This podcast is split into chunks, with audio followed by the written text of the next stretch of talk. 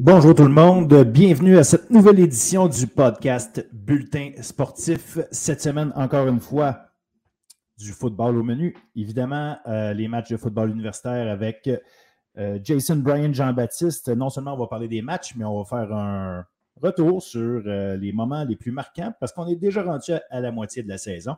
Ensuite, football collégial avec Chris Bemba, qui est d'ailleurs allé voir le match entre entre CNDF et le Vieux-Montréal. Donc, euh, des images, euh, il nous a rapporté des images de ce match-là.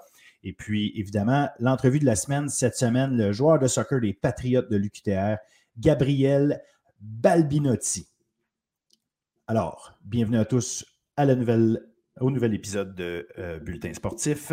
Une présentation de Gagner Sport. Gagner Sport, le spécialiste des équipements de sport.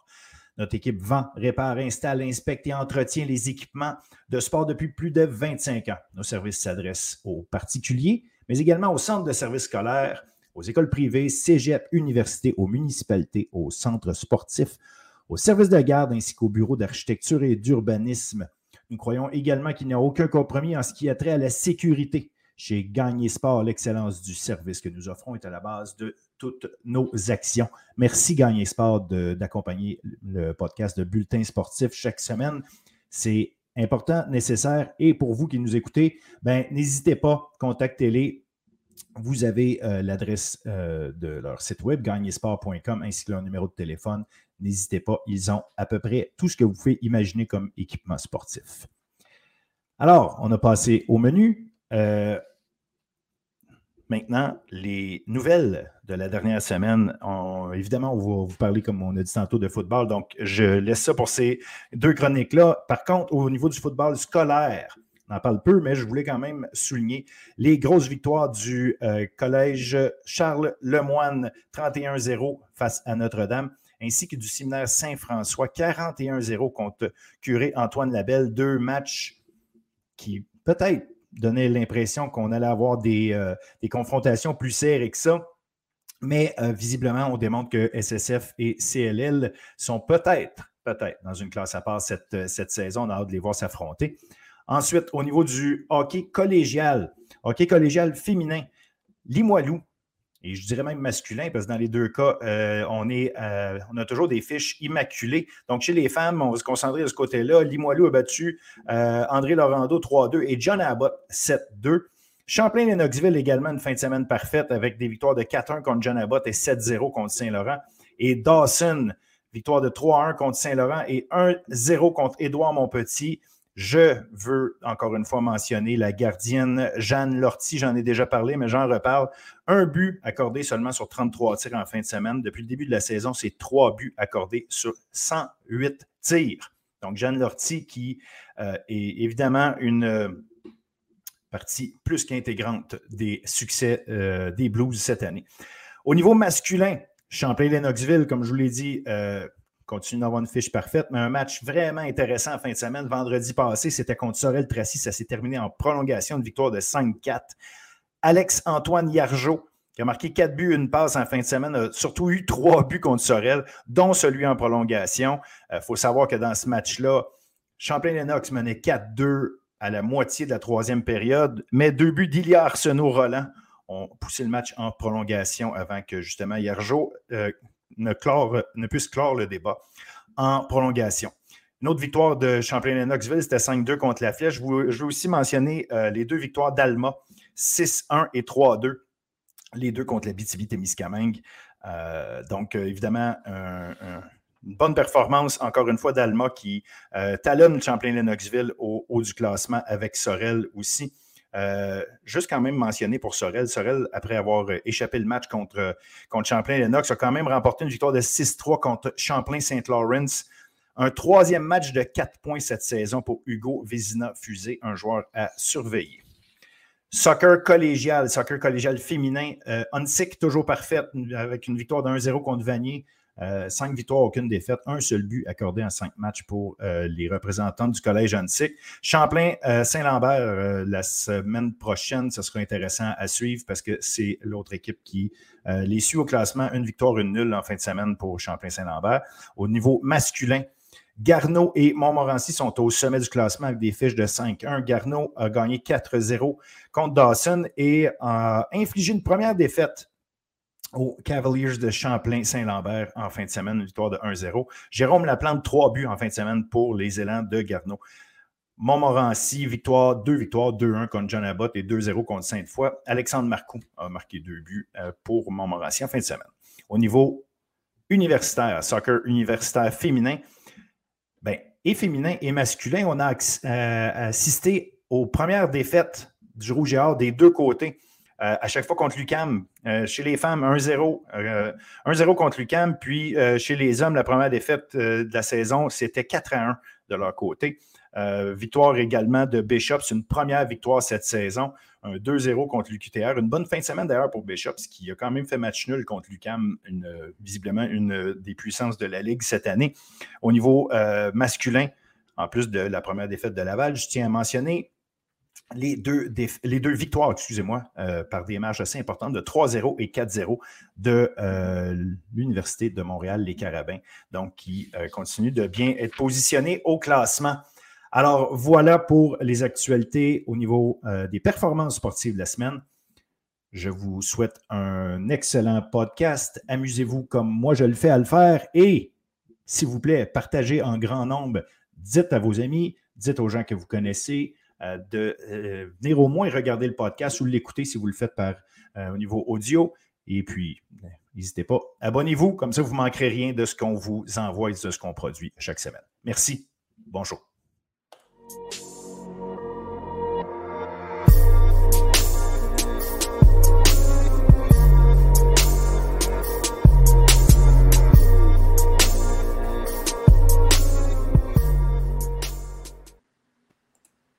Jason, Brian, Jean-Baptiste, pour la chronique de foot universitaire, comment ça va? Ça va super bien, Phil. Euh, toi?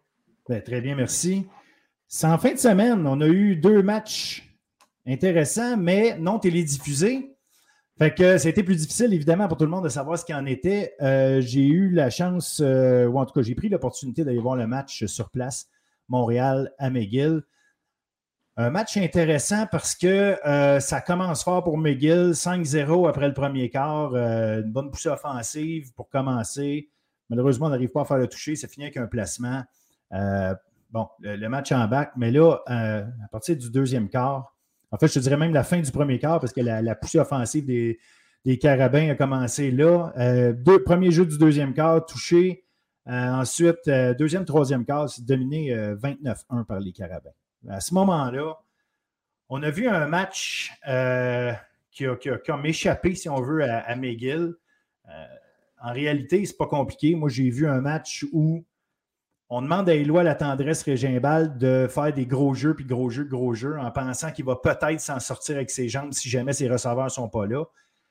Et pour faire des gros jeux, faire des longs jeux, bien évidemment, ça prend plus de temps à se déployer. Comme ça prend plus de temps à se déployer, la pression arrive, finit par arriver, puis la pression des carabins, de la ligne offensive des carabins, de leur boîte défensive, parce qu'ils amènent tout le temps un blitz en plus, à un moment donné, tu ne peux pas contenir ça. Les meilleures, lignes offensives ont de la misère à contenir ça. Donc, euh, ce que ça a donné, c'est neuf sacs du corps contre Éloi, la tendresse Régimbal. Pendant ce temps-là, Jonathan Sénécal a trouvé Carl Chabot tout le long du match. Euh, Chabot a capté 5 ballons, 58 verges pendant ces 30 minutes-là, le deuxième, troisième quart. Mais au total, il a fini avec 111 verges de gain, euh, deux touchés. Vraiment, Chabot a, été le Carl Chabot qu'on connaît, mais en plus, euh, c'est ça, marquer ses touchés, c'est comme un petit peu occupé, euh, si on veut, de, l'attaque. Il y a euh, également Alexandre Jones-Dudley, qui a été excellent, qui, est efficace match après match après match. A marqué un seul touché cette saison. Peut-être que c'est ce qui manque, contrairement à Sandoso qui faisait des longs jeux, marquait peut-être un peu plus de touchés l'an passé. Remarque que c'est peut-être pas juste ça, mais on, sent que Montréal c'est une équipe qui est capable de faire les choses, mais l'attaque est inconstante. Euh, Marco Yadeluca me disait après le match, justement, il dit J'ai jamais coaché une équipe si jeune offensivement. Donc, ça peut expliquer les inconstances à certains moments, les pénalités, beaucoup, beaucoup de pénalités qui sont prises dans le match. Puis, euh, bref, c'est un peu l'histoire du match, euh, je te dirais. de neuf sacs pour, pour la, ligne, la ligne défensive, puis les, secondaires des Carabins. Carl Chabot avec, avec un bon match, puis comme je dis, euh, je pense, je pense qu'il y a un problème au niveau de, l'attaque générale des, euh, de McGill euh, qui, je pense, essaye trop d'être explosive. Puis ça leur coûte cher parce qu'au bout du compte, ils n'arrivent pas à prendre de rythme. Si tu ne prends pas de rythme, si tu n'as pas de jeu au sol, si tu n'es pas capable de calmer les choses, puis d'avoir des longues séquences, bien évidemment qu'à un moment donné, tu brûles ta défensive et tu, tu vas finir par te faire bouffer. Et c'est un peu ce qui arrive. Moi, je pense que tu as très bien résumé le match. Je pense que McGill, ben, comme tu l'as dit, euh, les jeux explosifs, ça prend du temps à développer. Et je pense que ben, avec la dominance euh, de la ligne défensive des Caramels, avec Broderick, avec Philippe Cardinal qui ont, qui ont juste pris le contrôle de ce match-là, c'est très difficile de développer un rythme offensif dans ces conditions-là. Et euh, ben, comme tu l'as dit, il ne peut pas courir aussi dans ces conditions, genre avec autant de, de personnes sur cette ligne-là qui peuvent qui peuvent euh, égaliser son niveau d'athlétisme euh, sur plusieurs actions, euh, ça devient très difficile d'avoir une constance si tu ne peux pas avoir ton, ton, jeu au sol aussi. donc, comme tu l'as dit, je pense que Montréal, ils vont quand même apprendre de ce match-là. Je pense que c'est, comme tu l'as dit au niveau des pénalités, je pense que c'est quelque chose qu'ils vont toujours devoir corriger. mais de façon générale, ils ont gardé le contrôle tout le long du match. Donc, ben, c'est un peu ça, exact. la défensive permet de garder le contrôle, fait que l'équipe est toujours dans le match. Puis là, ben, il y a trop de talent avec un Jonathan Sénécal pour, pour que les choses arrivent, avec Carl Chabot, avec euh, euh, euh, Jones Dudley dont je parlais tout à l'heure. Puis imagine en plus si un Hassan Dosso revient, mais également Iragi Bunganda. Tu as, plusieurs bons joueurs, mais là pour l'instant, il y a beaucoup de blessés chez les, chez les receveurs de passe. Fait que pour, euh, pour Sénégal. Lui-même me le disait. Il dit Garde, c'est un système, là, c'est pas tellement grave qui, est là. Fait que, il dit On est habitué, mais à un moment donné, ça prend, ça prend de la connexion, ça prend de, l'exécution. Puis euh, ça, va finir par arriver. Ce qui est bon signe, si on veut, pour, pour Montréal, c'est qu'il reste une demi-saison pour continuer de travailler. C'est une équipe qui est talentueuse, qui manque peut-être d'expérience euh, en attaque, mais qui est assez talentueuse. Donc, ça te fait dire que il devrait s'améliorer. C'est pas bon, on a atteint un plafond puis on est prêt avec ça. C'est une équipe qui, devrait continuer d'avancer. Puis euh, ça, reste, ça va être intéressant de voir, mais on se retrouve un peu avec une saison où encore une fois, on a, euh, on a deux équipes. parce que de l'autre côté, qu'est-ce qui est arrivé cette semaine? C'est quoi? Une démolition complète et en règle euh, par le Rouge et Or, 60 à 14 contre Concordia. Euh, un match que j'ai écouté à la radio, que je n'ai pas vu euh, comme tel. Donc, évidemment, ça, change un peu la perspective, mais avec 60 à 14, je pense qu'à un moment donné, euh, c'est pas extrêmement compliqué de, faire de l'analyse. Définitivement. je pense que qu'est-ce qui résume bien le match d'abord, c'est que ben, du côté de, ben, pour le Rouge et 34 premiers essais obtenus comparé à uniquement 12 pour Concordia. L'attaque du Rouge a été inarrêtable. Kevin Mittal, il a fini avec trois touchés, plus de 100 verges. Euh, vraiment, ce, ce joueur-là, il a dominé le match de façon générale. Euh, Arnaud Desjardins qui a terminé avec plus de 300 verges, 364 verges, 5 passes de toucher. Euh, vraiment, juste l'attaque du rougeur, collectivement, ils ont bien joué. Ils ont aussi pu donner de, l'opportunité à d'autres joueurs, comme par exemple Angèle Vital, porteur de ballon. 77 verges qui, a obtenu un touché. Euh, puis les autres porteurs de ballon aussi, Gabriel Leblond, Joannick Massé, collectivement, ils ont pu vraiment accomplir beaucoup. Puis ils ont complètement, euh, en tout cas en comparaison à Concordia, ils ont complètement dominé au niveau performance de ce côté-là. Donc je pense que c'est ça qui a fait la différence. Concordia, ils ont terminé avec 48 verges uniquement euh, au sol. Et là-dessus, c'est 42 d'Olivier Roy. Exactement. C'est pas, pas euh, ça a fait mal le fait que Dwante Morgan, qui était joueur offensif de la semaine, la semaine dernière, euh, blessure mineure, l'a fait rater le match, devrait revenir la semaine prochaine, mais il reste que de ne pas avoir un, jeu au sol constant, on voit comment ça fait mal dans le football canadien. Euh, une équipe comme, le, comme Concordia devient unidimensionnelle et plus facile à aller. Puis pour une équipe aussi talentueuse et bien coachée que le Rouge et Or, tu ne les battras pas avec ça. Si en plus leur attaque fonctionne à plein, comme c'est le cas en ce moment, tu me parlais de Mittal et Desjardins. On parle de deux gars qui sont en train de se diriger vers des records de l'histoire euh, du football universitaire québécois. Euh, Mittal, il a huit touchés cette saison. C'est quoi le record pour un nombre de touchés en une saison pour un receveur de passe? 12. Fait que lui, en quatre matchs, il fait quatre touchés égale le record de l'histoire. C'est quand même impressionnant. Il y en a déjà, en une saison et demie dans le football universitaire, il y a 17 touchés. C'est quoi le record pour une carrière? 25. Il manque juste 8 touchés pour égaler le record, qui appartient, soit dit en passant, à Alexander Fox, l'entraîneur-chef euh, des triades de la Naudière aujourd'hui. Euh, non, fait que, tu sais, puis Arnaud Desjardins, il complète plus que 75% de ses passes cette année. Tu sais, c'est spectaculaire, Mittal, ce qu'il fait pour moi. Il faut, faut, quand même commencer à se demander si c'est du talent NFL. Je ne sais pas si j'exagère, mais sincèrement, il est tellement dominant. Mais Arnaud Desjardins, 75% de tes passes que tu complètes. C'est pas parce qu'il n'essaye 12 par match. Là. C'est le gars qui a lancé le deuxième plus haut total de passes depuis le début de la saison. C'est formidable. Il y a 12 passes de toucher contre deux interceptions seulement. Le gars le plus proche en, termes de passes de toucher lancées jusqu'à maintenant cette année, Sénécal avec 5. Lui, il en a 12. C'est absurde. C'est quand même absurde. Puis Desjardins, encore une fois, très belle capacité à distribuer le ballon. Mittal, il a performé de son côté, mais il a su donner des, opportunités à d'autres gars sur l'offensive. Je pense à Isaiah euh, je pense à des gars comme euh, Alex Duff, c'est des gars qui ont pu quand même attraper des ballons. Puis tout au long de la saison, tu le vois que sa capacité à juste, un peu comme Sénécal, placer le ballon aux bons endroits. Euh, mais je pense aussi qu'avec Kevin Mittal, le, le fait que tu l'aies comme atout dans ton offensive, tu as beaucoup d'opportunités euh, pour avoir des jeux explosifs, puis aussi pour créer d'autres opportunités à d'autres joueurs sur ton équipe. Donc, sincèrement, je pense que le Rouge l'attaque, c'est vraiment un rouleau compresseur. C'est vraiment un gros qui, compte, qui va sûrement continuer de dominer pour euh, la deuxième moitié de la saison. Ah, absolument, absolument. Puis ça, c'est ce qui est intéressant. On est à la mi-saison. Puis c'est de regarder un petit peu ce qui se passe depuis, tu sais, les tendances qui arrivent. On parlait tantôt, justement, quand j'ai fait la, transition vers le match du Rouge et Or. On a deux équipes en ce moment. On recommence à avoir une ligue à deux équipes. On espérait plus de parité suite à l'année dernière. L'année dernière, c'était spécial parce que c'était une année de retour de COVID. Fait que on s'est peut-être faussement fait accroire certaines choses. Euh, ou en tout cas, les vœux pieux, c'est peut-être pas tellement y croire comme des vœux pieux d'espérer plus de parité. On le voit à certains égards. Mais il reste que euh, des fois, tu te rends compte que tu n'es à pas grand-chose. Les bonnes équipes, euh, les détails sont bien faits, je vais le dire comme ça.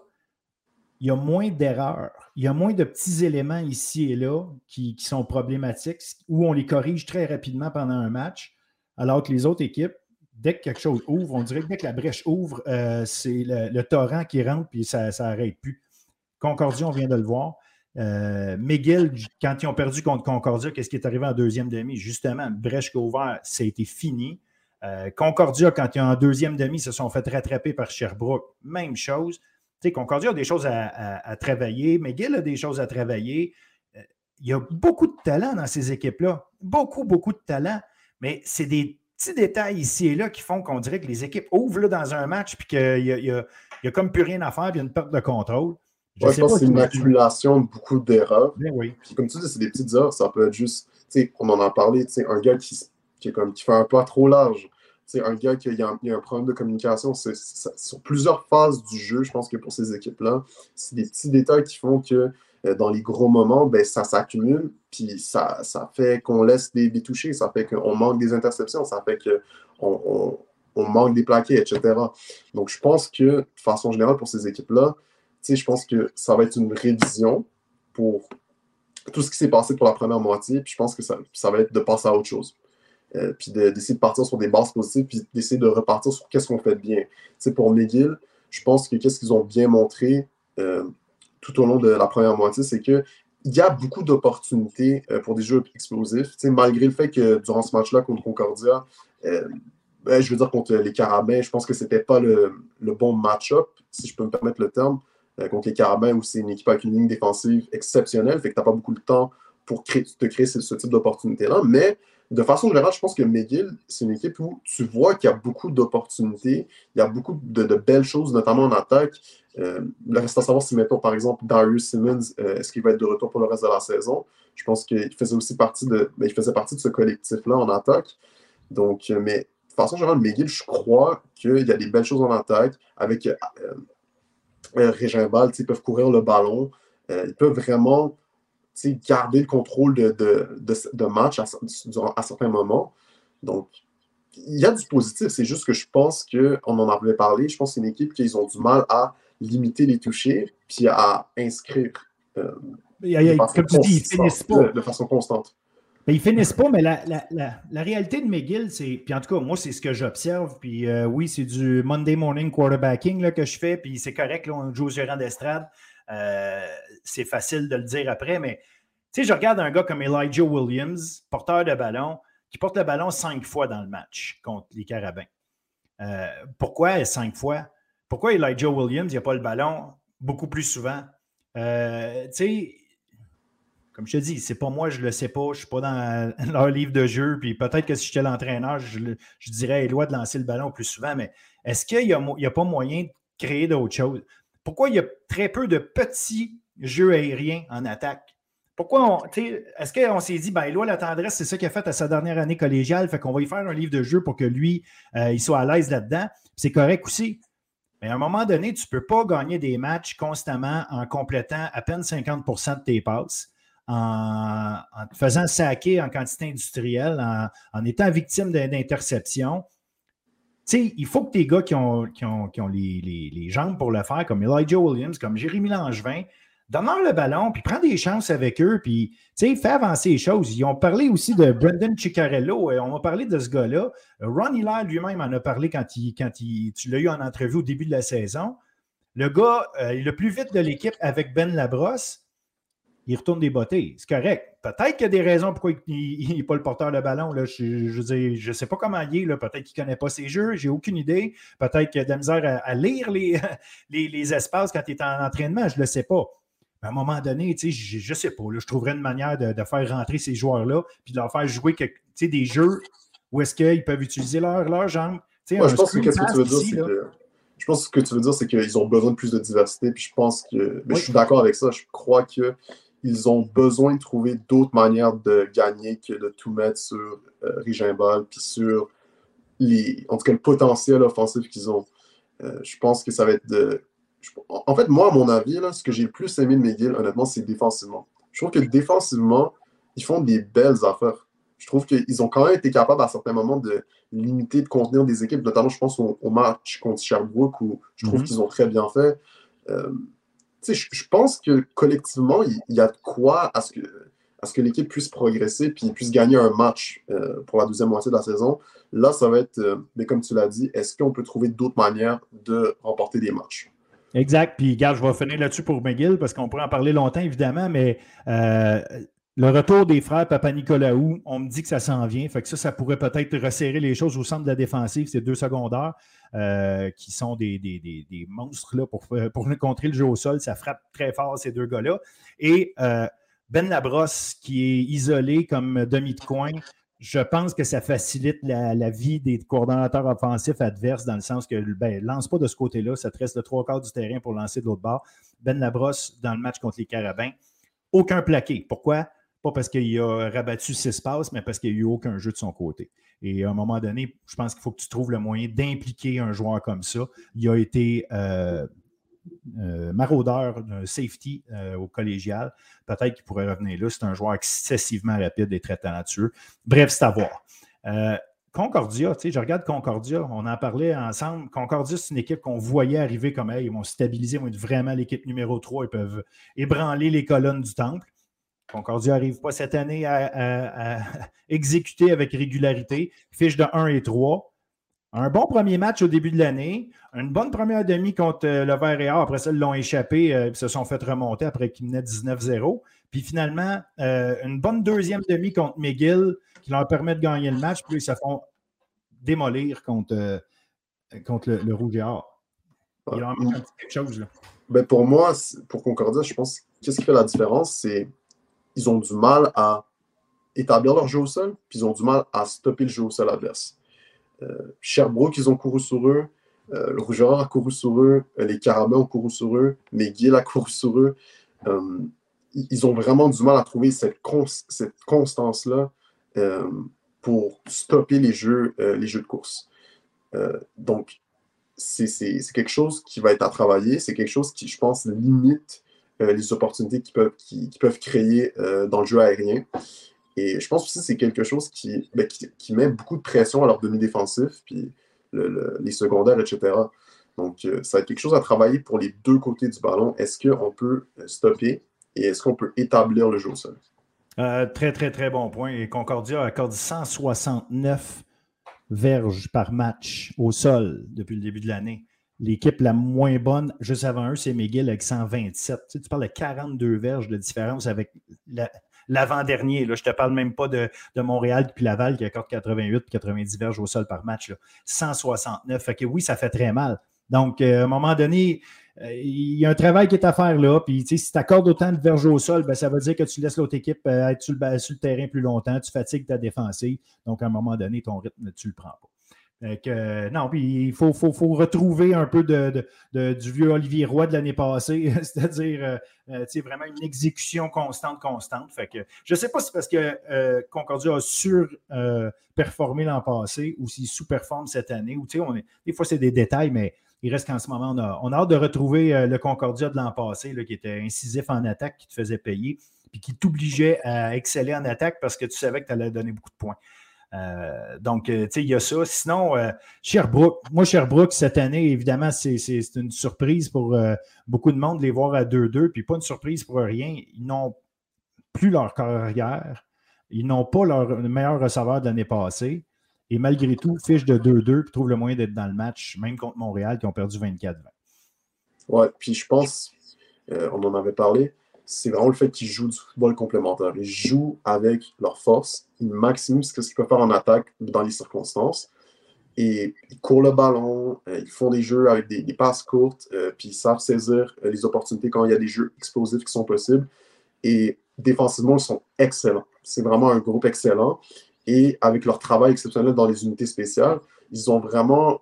Euh, ils peuvent vraiment collectivement bien jouer, puis garder cette constance, garder le même rythme, puis toujours rester dans les matchs. Euh, donc, euh, pour moi, c'est ça qui, explique les résultats qu'ils ont cette année. Ah, aucun doute, aucun doute. Puis, tu sais, tu parlais de leur défense, mais je vais souligner leur ligne défensive. J'en parle à chaque fois, puis je vais continuer d'en parler. Le fait d'avoir Véro, Côté, Hamelin, qui sont ensemble match après match, que, ce qui n'arrivait pas dans les dernières années. Euh, là, là, tu commences à avoir une ligne qui, sérieusement, comme ligne défensive, euh, rien à, rien à envier aux autres en termes de. Je prends ces trois joueurs-là. Euh, garde jusqu'à maintenant, la, preuve est à faire. Démontrez-moi que le, le vert est or, pas juste sur papier, essayer de me montrer que dans le passé, que en ce moment, j'ai un match à jouer. Je prends la ligne, la ligne défensive du Vert et Or contre n'importe qui en ce moment.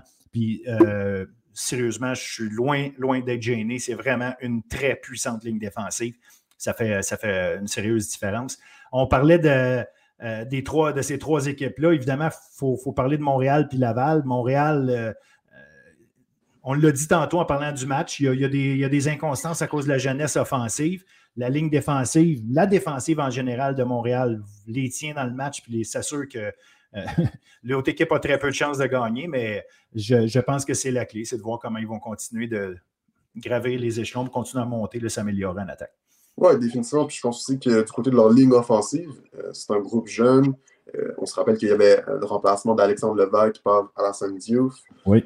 je pense que collectivement, ils sont encore en train de trouver des manières de bien jouer ensemble, de, se connaître, de, bien comprendre les tendances, de bien comprendre qu'est-ce que les coachs leur demandent à chaque semaine. Euh, ben, une ligne offensive, c'est un groupe, ça prend du temps quand même. il faut quand même qu'il y ait une chimie qui se développe. Il faut, faut, que les gars s'habituent aussi à jouer à, ce niveau-là pour les plus jeunes. Donc, mais je pense que le, le groupe d'entraîneurs des Carabins, euh, en tout cas particulièrement dans le cas de la ligne offensive avec Mathieu Pronovo, sont extrêmement bien entraînés. Je pense qu'ils vont être capables de bien encadrer euh, en tout cas collectivement leur, attaque afin de, s'améliorer et passer à un, prochain niveau pour la deuxième moitié de la saison. Oui, parce qu'on va vouloir améliorer le jeu au sol. Là, euh, ils sont avant-derniers actuellement de la Ligue, euh, les Carabins pour le jeu au sol, 96 verges par match. En comparaison, tu as McGill à 150 et Laval à 135. Je pense qu'on va vouloir essayer de, de ramener l'écart. On veut que Bertrand Beaulieu redevienne un, facteur dans les, euh, dans les matchs. Euh, donc, ça, ça va être un, élément à surveiller d'ici euh, la fin du calendrier. Et Laval, je finis avec Laval, même si ce n'est pas Laval qui est premier au classement, c'est Montréal. Pour moi, aujourd'hui, au moment où on enregistre, Laval est l'équipe la plus complète, dangereuse et impressionnante au RSEQ actuellement parce qu'ils n'ont pas de faille majeure. ils, ont des bons joueurs à toutes les positions.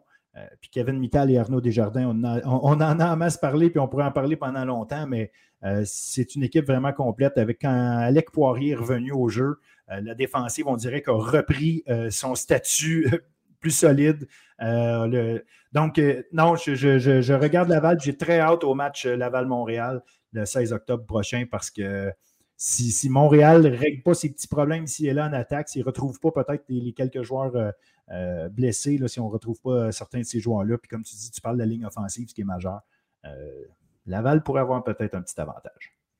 Ouais, mais je pense tout de même que, moi je pense, je, garde toujours Montréal, je pense que Montréal, le fait qu'ils sont capables de, rester aussi constants, je pense que c'est ça qui va leur permettre, euh, en tout cas dans un, dans, un affrontement éventuel contre Laval, je pense que c'est ça qui va leur permettre de, en tout cas, de remporter un match comme ça. Je pense qu'ils sont très constants, puis que dans les gros moments, ils ont montré beaucoup de, cœur. Genre collectivement, c'est une équipe qu'ils n'abandonnent pas. Puis c'est un peu cliché à dire, mais j'ai trouvé que leur, leur, façon de gérer les fins de match, euh, en tout cas contre Sherbrooke, contre Laval, je pense que c'est ça qui a, fait la différence. Puis je pense qu'en série éliminatoire, ou éventuellement dans un affrontement dans la Dunsmore, c'est ça qui, qui, va être le plus important. C'est comment euh, on s'ajuste dans les gros moments, comment on s'ajuste dans les fins de match. Donc, euh, très intéressant. ça reste toujours euh, les, les, caramels parce que de façon générale, pour moi, c'est l'équipe la plus clutch, entre guillemets, de, toute la saison. C'est l'équipe qui a, qui a, su montrer que, OK, mais peu importe l'adversité, ben, on est toujours capable d'être de, l'équipe qui va monter au-dessus puis être l'équipe la plus dominante dans ces, dans ces moments. Très bon point. C'est vrai qu'à un moment donné, à la fin, c'est savoir gagner. Puis jusqu'à maintenant, ils l'ont démontré, tu as raison. Euh, on va finir notre segment sur le sport sur le sport, je dis sport, mais c'est le football universitaire. Euh, comme on t'a mis saison, est-ce qu'il y a des moments où il y a des performances, il y a des, des choses en particulier qui ont retenu ton, attention première moitié de saison? Euh, oui, définitivement. déjà, ben, côté du Rouge et Or, euh, ben, la performance, une des performances qui m'a le plus marqué, c'était le demi-défensif Maxime Lavallée. Euh, le match contre les Carabins. Le, nombre d'arrêts qu'il avait fait, j'ai trouvé ça vraiment impressionnant. Euh, mais aussi Kevin Mittal, de façon générale. Moi, c'est un peu la première année où genre, je suis vraiment activement le football universitaire québécois. Et vraiment, voir un joueur aussi explosif à la position de receveur, une position que j'adore regarder. Euh, puis la chimie qu'il a avec son, son carrière Arnaud Desjardins, c'est vraiment quelque chose de spécial à voir et c'est vraiment quelque chose de plaisant à voir aussi.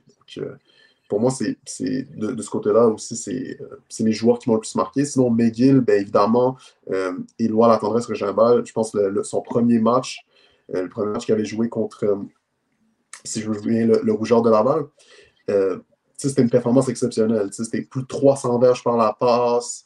Euh, des courses, euh, un toucher explosif. Tu, tu voyais vraiment que pourquoi ça avait été euh, l'un des joueurs les plus recrutés qu'on ait, eu ici au Québec. Donc pour moi, c'était pour McGill, c'était quelque chose de spécial de savoir. Sinon, Concordia, je pense que Dwayne Morgan, c'était une révélation. Je pense que c'est un joueur sur lequel ils vont devoir beaucoup s'appuyer pour la deuxième moitié de saison. dès qu'il dès y aura les opportunités. Je pense que c'est ça qui ça va être la clé pour moi, afin qu'il puisse euh, s'améliorer dans le classement? Est-ce qu'on peut établir un jeu au sol constant avec lui, puis permettre ensuite d'avoir un rythme euh, offensif, particulièrement dans, ben, dans, le jeu aérien? Donc, ça a quelque chose à suivre. Puis sinon, pour les Carabins, euh, Jonathan Sénécal, comme d'habitude, il est très exceptionnel à voir, à, suivre. Mais je pense que la ligne défensive des, des, des Carabins est quelque chose de. C'est vraiment spécial, c'est un groupe spécial. Euh, c'est un groupe qui, continue de s'affirmer à chaque semaine. Euh, donc, vraiment, pour moi, euh, en tout cas, de façon générale, c'est mes coups de cœur pour cette, moitié, cette première moitié de saison. Ben, excellent. Écoute, ce sera un plaisir de continuer la prochaine moitié de saison, de continuer de suivre ça, en espérant avoir une surprise ici et là qu'on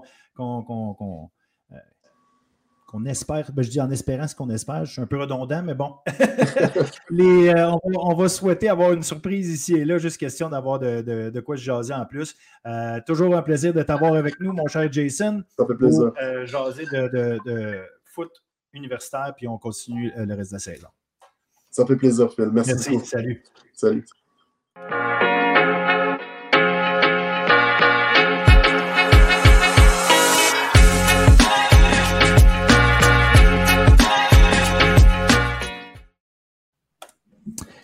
Chris Bemba, comment vas-tu?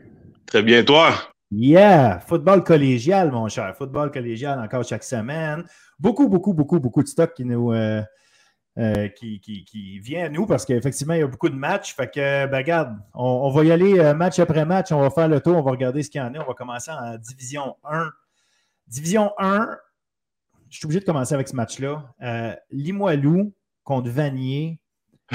on, attendait de voir si Vanier allait être capable de donner un peu de challenge à Limoilou et ça finit 41 à 0. Le message à Guess c'était clair. Écoute, on avait des attentes par rapport à Vanier. Euh, perdre comme ça 41 à 0, euh, c'est sûr, ça fait mal en plus. un rematch là, du Bol d'Or l'année dernière. Tu on s'entendait un petit, euh, un petit hype et tout, mais je pense que les Moellons ont envoyé un message clair que comme quoi ils ne sont pas là pour niaiser cette année. Ça reste que pour moi, Vanier, cette année, ce n'était pas le top 3 team de la Ligue, mais ça reste que c'est quand même une équipe qui, qui est capable de compétitionner. Sur les pour moi, euh, envoyer un message dans la ligue. Mais ça reste à voir encore. La saison est encore jeune. De toute façon, dans deux semaines, on va pouvoir voir euh, qu'est-ce qui va se passer, là, Limoilou contre le Vieux-Moral. Mais pour le moment, je pense que Limoilou euh, mérite sa première place, là, sans aucun doute. Là. Oh, aucun doute, parce que même pas, les matchs ne sont même pas serrés. Écoute, ils ont accordé quoi, 20 points depuis le début de l'année? 20 points. À un moment donné, c'est une défensive. ils ont, Vanier, on a beau dire que c'est pas la même équipe que l'an passé, puis je suis bien d'accord, mais ils ont marqué 51 points contre Grasset. Et là, Serveux d'abord marque 0 points contre Limoilou. Limoilou a juste complètement bloqué tout. Ils ont accordé quoi? 36, 42, 48 verges au sol à Vanier. Ils ont donné à peine plus que 100 verges dans les airs. Justin Cloutier, encore une fois, 7 plaqués. Mais mm. William Maddox Derry, le, joueur de ligne défensive, quatre sacs dans le match. Oh. systématiquement, là, Limoilou a le ballon, Limoilou court avec le ballon, Limoilou trouve le moyen de passer le ballon. Tu sais, Jérémy Ouellet, 17 en 24, c'est juste 194 verges, mais il a fait sa job, lance trois passes de mm. toucher. À un moment donné, j'ai regardé ce match-là, c'est comme un. Tu veux une leçon de comment dominer un match de football, c'était ça.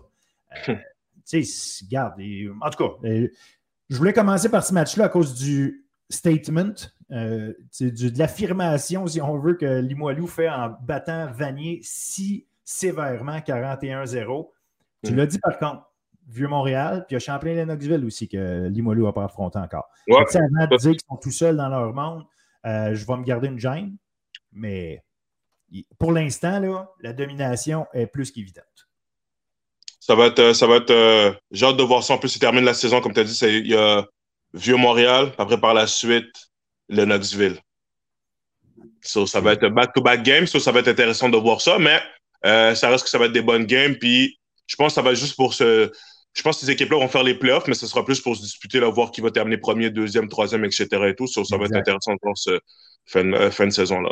Exact. Tu parles de Vieux-Montréal. Vieux-Montréal, 28-24 contre Notre-Dame. Tu étais mhm. sur place. Euh, raconte-nous un peu, là, Vieux-Montréal, euh, je sais qu'ils ont énormément de blessés, notamment en défensive. Euh, donc, c'est dur d'établir le rythme comme ils sont habitués de la faire, c'est-à-dire en faisant des gros jeux, en sortant, sortant rapidement l'attaque adverse du match. Mhm. Mais garde, 28-24, raconte un peu. Mais je pense que le Vieux-Montréal ont essayé de le faire ça dès, le début. le vieux Montréal peut être intimidant par moment, là, en début de match, leur entrée et tout, etc. Et tout. Puis le CNDF, qu'est-ce que j'ai aimé d'eux? Euh, ont été zéro intimidés puis ont joué au football. C'est sûr que le Vieux-Montréal ont commencé en force leur match là, défensivement, surtout défensivement avec un, revirement. Mais chapeau à CNDF, c'est la première fois que je les voyais jouer en personne et tout. Chapeau, une équipe avec du caractère. Euh, malgré leurs nombreux blessés aussi de leur côté à eux, ils ont pu challenger le Vieux-Montréal et mettre dans une situation un peu euh, inconfortable. Vieux-Montréal qui tirait de l'arrière dès la première demi. Mais en second half, là, il y a eu des ajustements qui sont faits. Euh, la défensive là, du Vieux-Montréal qui a shut down l'offense littéralement de, de CNDF. Par contre, en fin de match, euh, quand CNDF tirait de l'arrière, euh, il y a eu un petit two-minute drill, puis je pense que CNDF l'ont très bien fait. ils ont inscrit des points au tableau qui, ont repris les devants en fin de match. Il restait deux minutes, ce qui a fait que le stade là, au Vieux-Montréal, c'était silence. Il restait deux minutes, Vieux-Montréal qui était down, mais Vieux-Montréal qui n'ont pas eu peur. two-minute drill, ils ont roulé le terrain. C'est un quatrième essai, c'est un quatrième essai et 8 ou et 10, je ne me rappelle plus très bien. Euh, lancer la balle à la recrue numéro 19, là, Eli, qui avait eu deux échappées durant le match, deux échappées très importantes, mais le coach, après avoir demandé un timeout, leur fait confiance, leur donner le ballon à Eli, puis qui a brisé un plaqué pour aller chercher le premier essai, qui a par la suite permis au Vieux-Moral d'inscrire un touché pour la victoire. So, cette game-là, pour de vrai, chapeau à CNDF. Euh, ils nous ont montré qu'on veut du caractère comme équipe. Beaucoup de respect pour euh, ce programme-là. Vieux Montréal euh, nous ont montré que Next Man Up, euh, dans le fond, qu'on a profondeur, même si c'est pas des partants et tout, des recrues ou des jeunes avec moins d'expérience, sont capables d'embarquer sur le terrain d'avoir un impact là, contre peu importe l'équipe. So, ça va juste être intéressant du côté de Vieux Montréal voir au niveau des blessés. Euh, si possible, ce serait intéressant, mais dis si possible. À la fin de la journée, si le joueur est blessé, il est blessé. Mais contre Limoilou, euh, si vieux moral peut être à 100 ce serait nice et tout. Mais euh, ils sont capables de jouer là avec euh, leur deuxième, troisième partant euh, dans le depth chart. So, chapeau, chapeau des équipes, très bon match. Puis Mathieu Dumoulin contre Ray, si on peut dire ça comme ça, même si c'était CNDF contre Vieux-Montréal, je pense que ça nous a donné. J'ai pu manger tout mon popcorn. Là, c'était, une, très bonne game. Très bonne game là, des, deux, des, deux côtés. Ah, absolument, tu es tombé sur la bonne. Puis il faut quand même mentionner, malgré tout, que CNDF, c'était leur troisième carrière qui jouait. C'était Alexis Delille, mm. troisième carrière. Il manquait les porteurs de ballon, euh, Fulham, Camden, Camden. Euh, il en défensive, Charles Huot, Nathan Emmanuel, Jean-Paul. CNDF aussi était euh, magané, puis comme tu dis, malgré tout, euh, ils ont, sont arrivés avec un bon plan, ils ont exécuté. je pense que c'est ça qui arrive aussi des fois quand c'est les, euh, les, deuxièmes strings qui arrivent, qui rentrent dans, mm-hmm. le terrain. C'est des gars qui veulent tellement, tellement profiter de leur opportunité. Tu es concentré à ton maximum, jeu après jeu. Tu, tu, il y, a ceux qui ont peur de faire des erreurs, mais il y a ceux qui sont focus, qui disent OK, je m'en viens ici, puis je m'en viens euh, gagner ma place, je m'en vais faire quelque chose. Tu parlais d'Eli Rivet tantôt. Oui, il a peut-être échappé des ballons, mais euh, on sait qu'il est, très talentueux et tout. Euh, Abdallah Traoré n'est pas là. Ça, prend des joueurs de ce niveau de talent-là pour prendre la place. Puis regarde, ils ont, cru en lui, puis c'est correct. J'aime ça aussi, voir ça. Puis c'est là que tu vois effectivement que tu as des bons programmes parce que des joueurs qui arrivent et qui remplacent. Donc, bravo. Puis tu le dis, euh, on, veut avoir un affrontement entre les meilleurs quand, les, quand tous les joueurs sont sur le terrain. Fait qu'on va espérer que Vieux-Montréal récupère euh, euh, la plupart de ses, de ses blessés quand ils vont affronter Limoilou. Parce qu'avec avec Zachary Lévesque là, dans l'alignement au niveau de la défense, là, ça, ça, change, là, ça change beaucoup la donne et tout. So, Limoilou, si Zach est, est, est, good to go, Watch out! Absolument. Puis tu sais, tu as Zacharia qui fait super bien hein, pendant que l'évêque n'est pas là. Mais quand les deux sont ensemble, là, tu as, as, des options. Là, ça, ça change les choses. Courir contre eux, ça devient pas mal plus difficile. Tu es ailleurs. tu sais. Fait que, non, ça, va, ça va être à suivre. Ça va être à suivre. Écoute, il y avait euh, évidemment euh, trois autres matchs. Grasset contre Lévis.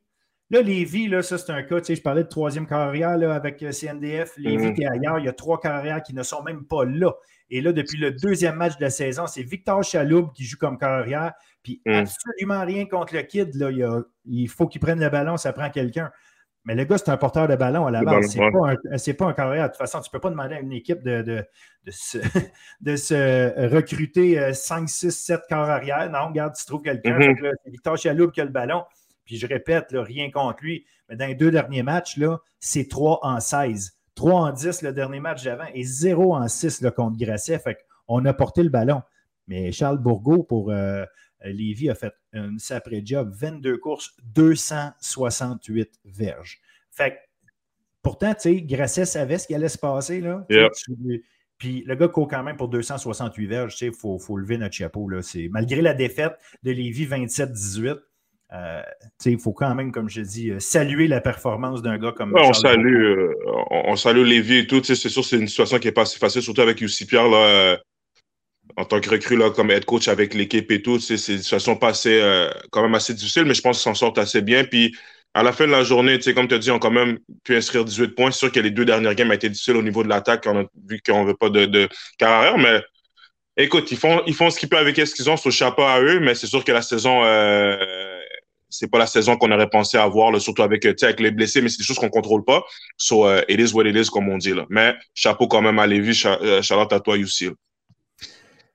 Puis je veux quand même mentionner le travail de, au niveau de Grasset, là, Esteban Bedoya, oui, 17 en 35, mais 272 verges, 3 passes de mhm. toucher. Puis Simon Larose, Simon Larose, le receveur de passe, euh, match après match après match, ramasse ses verges. Là, encore une fois, 5 attrapés, 146 verges, un touché.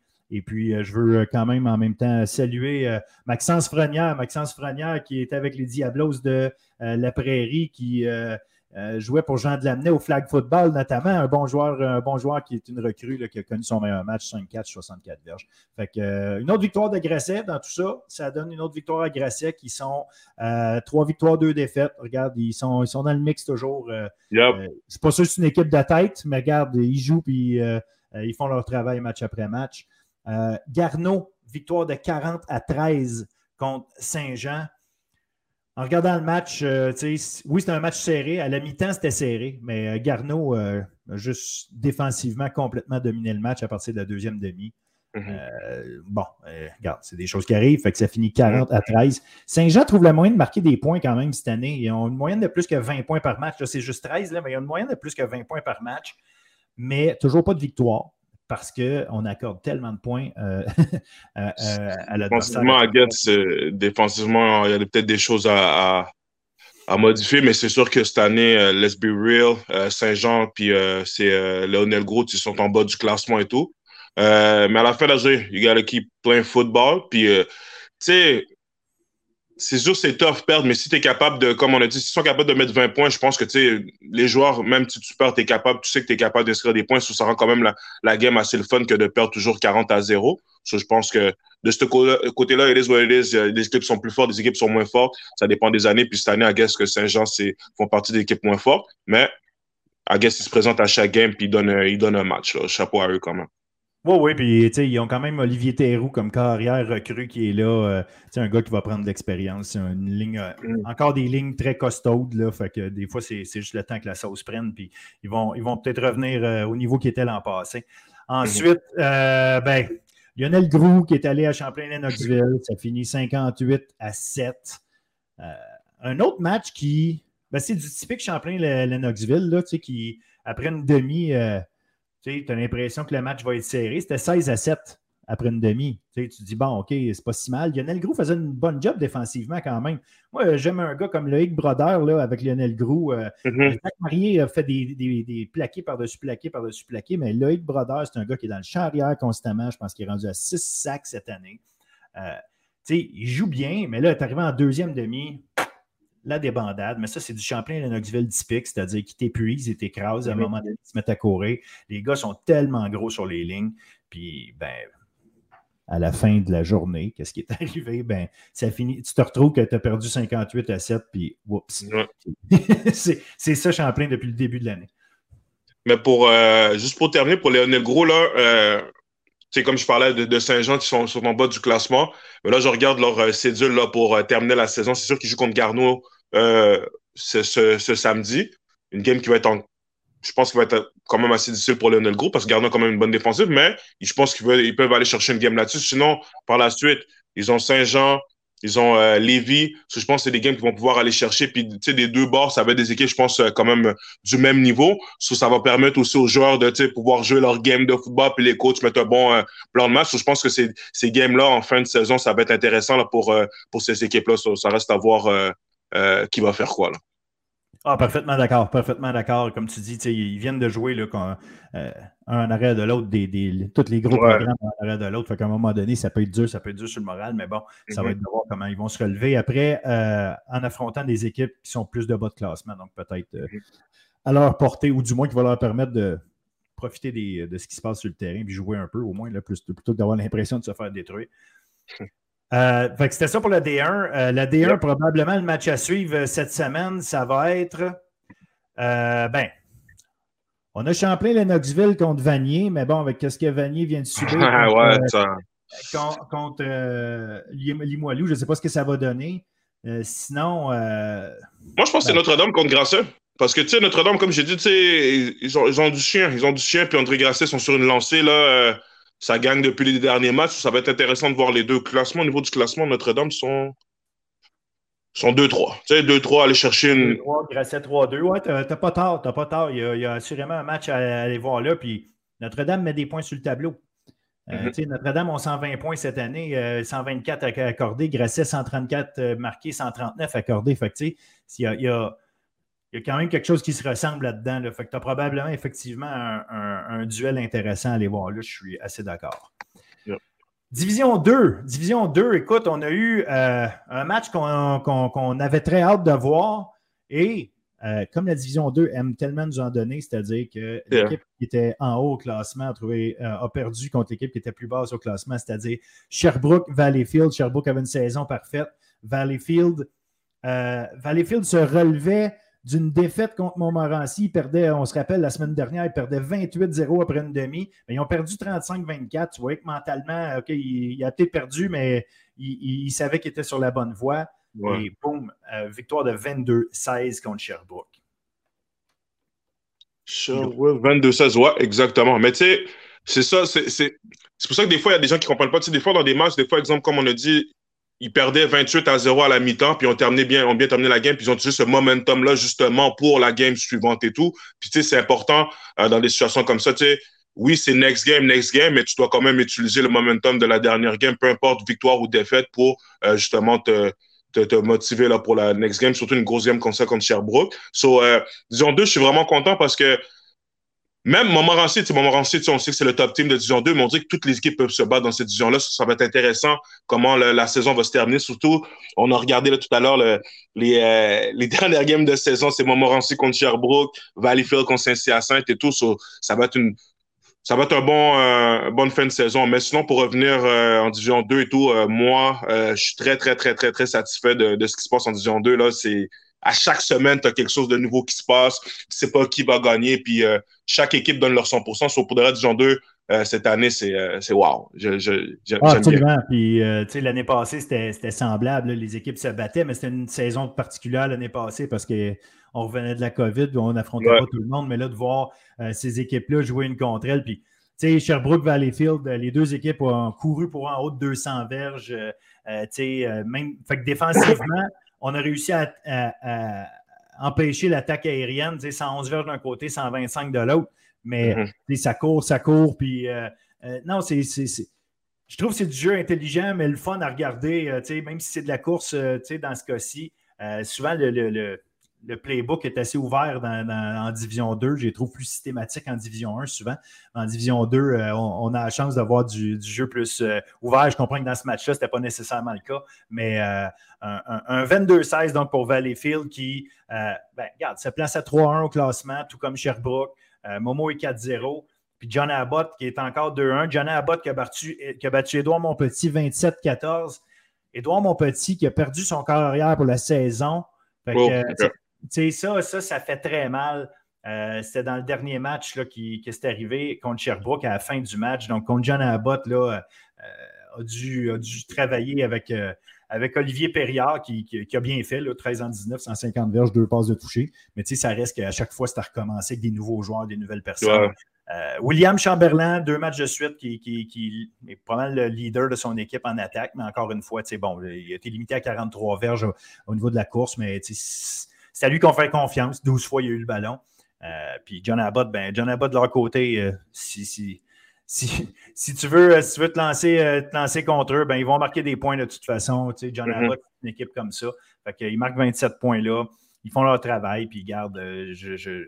c'est une équipe que, je... regarde, on les a vus perdre la, semaine dernière contre Saint-Hyacinthe. Là, bon, on se reprend contre Édouard Monpetit. John Abbott va être quand même à suivre. La semaine prochaine, c'est ils reçoivent Valleyfield. Fait que là, on va avoir le, vrai, portrait, parce qu'on est une équipe qui est vraiment euh, à son top, là, Valleyfield. Quand on regarde ça, en réalité, Valleyfield a eu une mauvaise demi depuis le début de la saison. Sinon, pour le mm-hmm. reste, euh, c'est une équipe très solide. Et je pense euh, aussi, comme tu as dit, avec John Abbott, là, ça va leur permettre aussi, ben, ça va nous permettre justement de, de, de savoir qui sont réellement là, cette année John Abbott, là, parce que sais, ça gagne des games, ça perd des games, c'est quand même assez serré contre des équipes que pour moi, ça aurait été peut-être un score un peu plus, euh, un plus gros écart et tout, mais ça reste à voir. On va voir contre Valleyfield, une victoire, c'est une victoire, on va voir contre Valleyfield qu'est-ce que ça va donner. So, uh, yep, good game à suivre, ça. Exact. Exact, exact. Euh, bon, Montmorency, 31-20 contre Trois-Rivières. Euh, Montmorency, le, coach avant le match, nous disait comme quoi, euh, ah, Trois-Rivières, il faut faire attention, c'est une équipe qui joue de manière simple mais efficace. Fait que si, ta recette finit par marcher. tu es correct, puis tu peux, tu peux vraiment connaître un, bon match où est-ce que les choses roulent.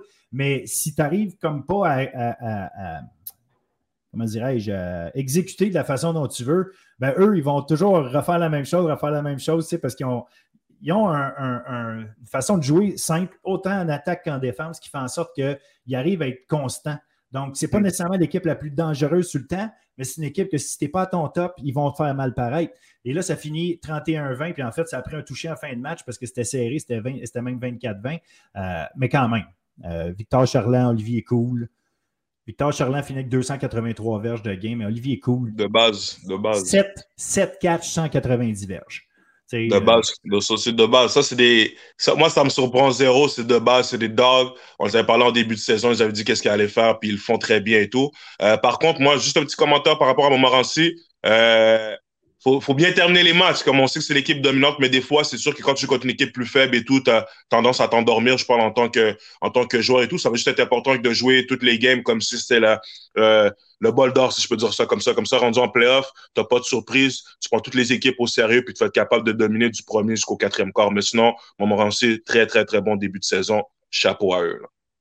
Puis défensive très jeune, on ne va pas le répéter euh, assez. C'est une défensive très jeune, fait que autant ils peuvent être extrêmement euh, euh, dynamiques, extrêmement intenses, c'est des gars de talent, mais des fois, il y a des matchs où est-ce que peut-être que si les choses commencent à mal aller, il y a peut-être les réactions ou est-ce qu'on a moins de on a moins d'outils de, dans, dans, notre tête pour, euh, pour réagir comme il faut. ça, c'est la job des coachs, mais regarde, ils ont des très, très bons. Mais ils, vont, ils ont la saison comme. Qu'est-ce qui est intéressant? Ils vont, ils vont pouvoir, justement, ces, ces jeunes recrues-là, parce que, comme je dis, défensivement, ils sont très jeunes, vont pouvoir gagner l'expérience. Parce qu'en playoff, on le sait, c'est une deuxième saison. Ça n'a rien à voir avec la saison régulière. Oui, tu as une petite idée qui est qui, mais je pense que les jeunes, euh, les recrues, je parle, euh, qu'est-ce qu'il faut qu'ils comprennent? C'est que oui, vous gagnez et tout, mais mentalement, il faut aussi que tu t'entraînes à chaque semaine. Qu'est-ce que je veux dire par là? C'est qu'en rendu en playoff, quand ça devient tough, je donne un exemple. Si, exemple, tu es down de 21 à, à 14, mais c'est pas le temps de paniquer, c'est le temps de dire, écoute, it is what it is, next drive, boom, je dois make un stop. So, ça va être à ça. Je pense que c'est ça qui va faire la différence euh,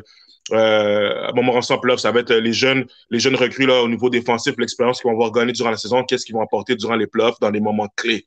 Je pense que c'est ça qui va faire la différence. Parce qu'offensivement, moi, je suis euh, zéro inquiet. Tu as des vétérans, tu as des MVP, tu as des.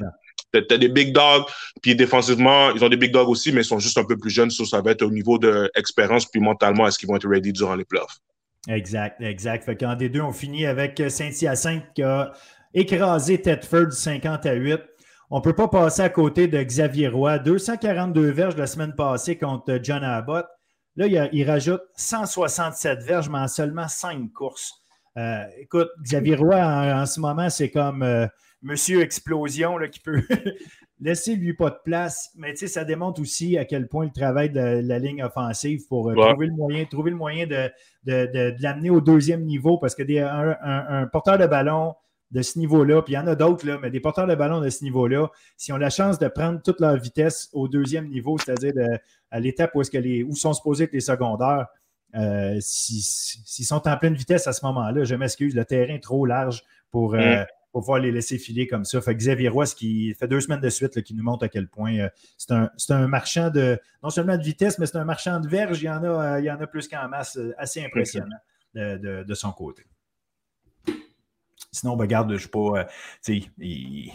Quand un match finit 50 à 8, je n'ai pas tant d'analyse que ça à faire. Je voulais juste le, le, score le dit, ça. Voilà, exact.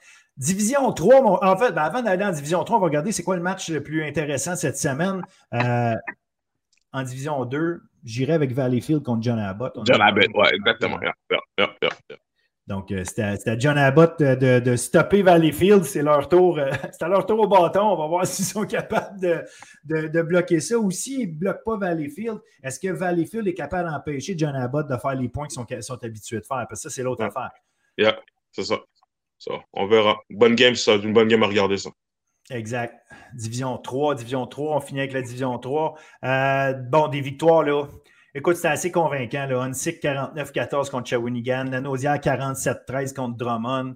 Euh, Victo 48-24 contre Champlain-Saint-Lambert. Ça, c'était un match qui était attendu puisqu'on avait besoin de savoir euh, Champlain-Saint-Lambert se situait où à date. Trois victoires, aucune défaite, mais des victoires pas par des grosses marges contre les équipes un peu plus faibles. Fait qu'on attendait de voir mm-hmm. ce que ça donnait. Victo, visiblement, démontre que c'est probablement Victo, puis ben, pas probablement, je pense que c'est Victo Hansik qui sont, qui sont au, au sommet de, cette mm-hmm. section sud-ouest-là. Hunsick euh, fait une très bonne job, et tout, très très bonne job, Hunsick, chapeau à eux. Euh, comme tu as dit, je pense que ça va se, ça va se battre entre Hunsick et Victoriaville. Hunsick a déjà gagné contre Victoriaville, so, je pense qu'ils ont déjà un petit, une petite avance de, ce côté-là. Mais sinon, euh, de, de, de, cette section sud-ouest, les top teams, là, c'est Hunsick, Victoriaville. Champlain, Saint-Lambert qui vont jouer contre Hunsick là, ce samedi, qui va être le Game of the Week, là, je pense en division 3. Euh, à cause de la rivalité entre, entre les deux équipes.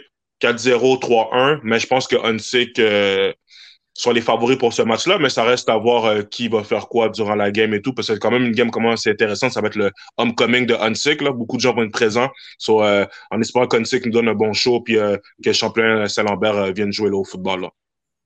Ah, puis tu l'as dit, regarde, la rivalité, la rivalité des fois, là, euh, c'est pas juste une question de niveau des équipes. La rivalité, euh, ça, ça, ça, met les, les, euh, les joueurs et les coachs dans un état d'esprit différent. Fait que des fois, tu as un match qui est plus serré que tu t'attendais. Puis là, une fois que le match est serré, contre un, rival particulier, même si des fois, tu t'attends peut-être à être supposé gagner, tu t'ajoutes une pression, tu te mets à rater des jeux. Fait que regarde, excuse-moi, ben, ça, va être, ça va être vraiment surveillé. Donc, euh, voilà. Fait que ça fait le tour, euh, ça fait le tour de, notre euh, football. Ah, Nord-Est, on va juste regarder Nord-Est, même si on sait déjà qu'est-ce qui ah, se ben passe. Oui, oui, raison, Nord-Est, oui. Mais on sait qu'est-ce qui se passe du côté nord-est, we all do respect et tout, mais tu sais, c'est. encore une fois, c'était deux, c'était deux Varlop, là, 43-13 de Jonquière contre Chicoutimi de 46-0. Euh, Beauce-Appalaches contre Rimouski. Ouais.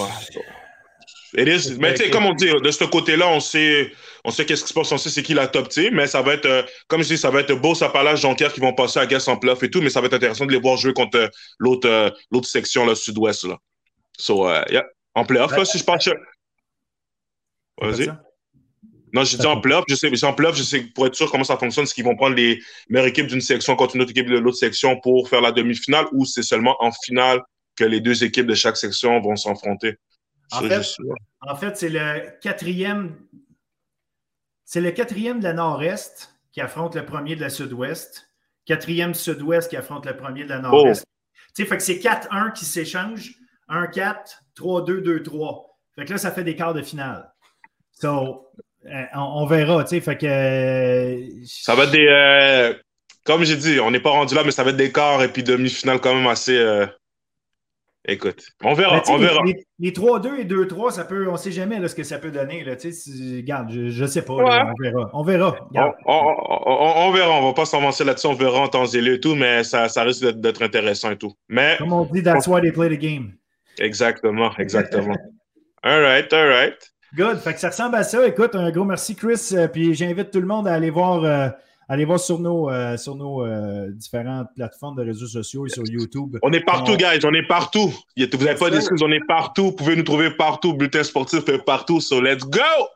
Yep, yep, yep. Fait que ton, euh, ton, ton, reportage, je voulais mentionner ton reportage sur le match Notre-Dame, Vieux-Montréal, des belles images que tu as prises. Fait que toujours, toujours super intéressant, toujours de qualité. Puis regarde, on, continue de mettre la lumière sur nos jeunes joueurs de football collégial. Merci, Chris. Yes.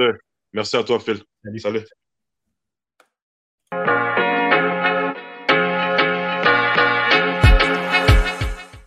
Alors, nous voilà de retour à Bulletin sportif, le podcast présenté par Gagne Espace. C'est le volet euh, entrevue de la semaine.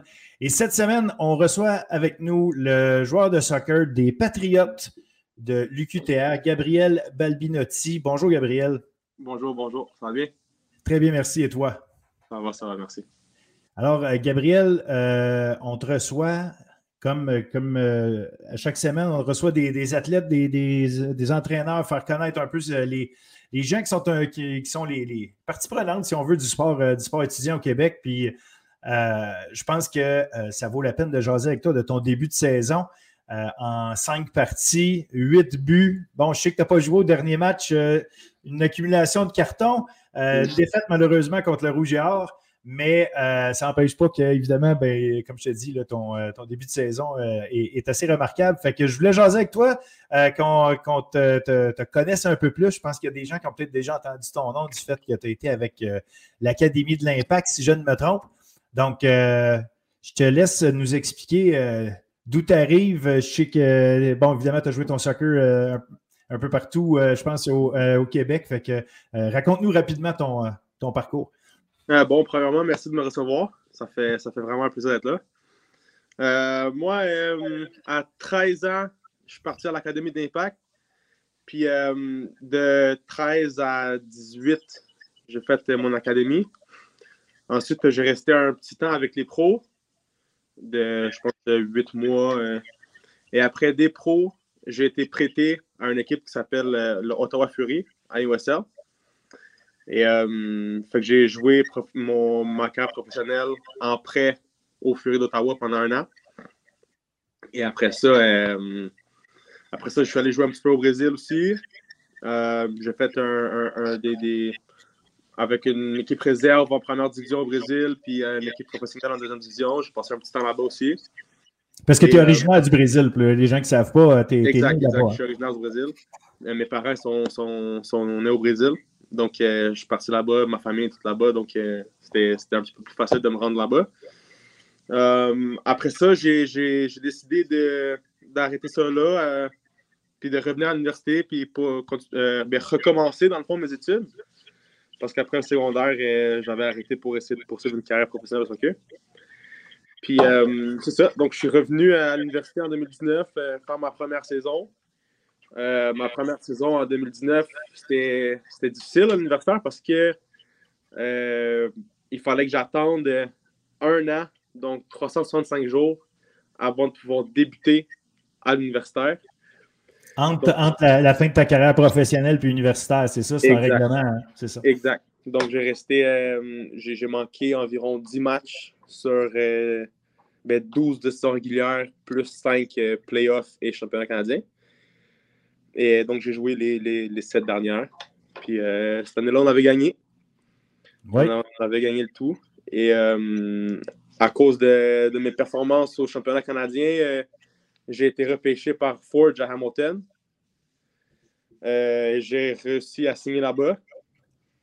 Donc, j'ai passé un an là-bas aussi, un un an, quand même assez difficile.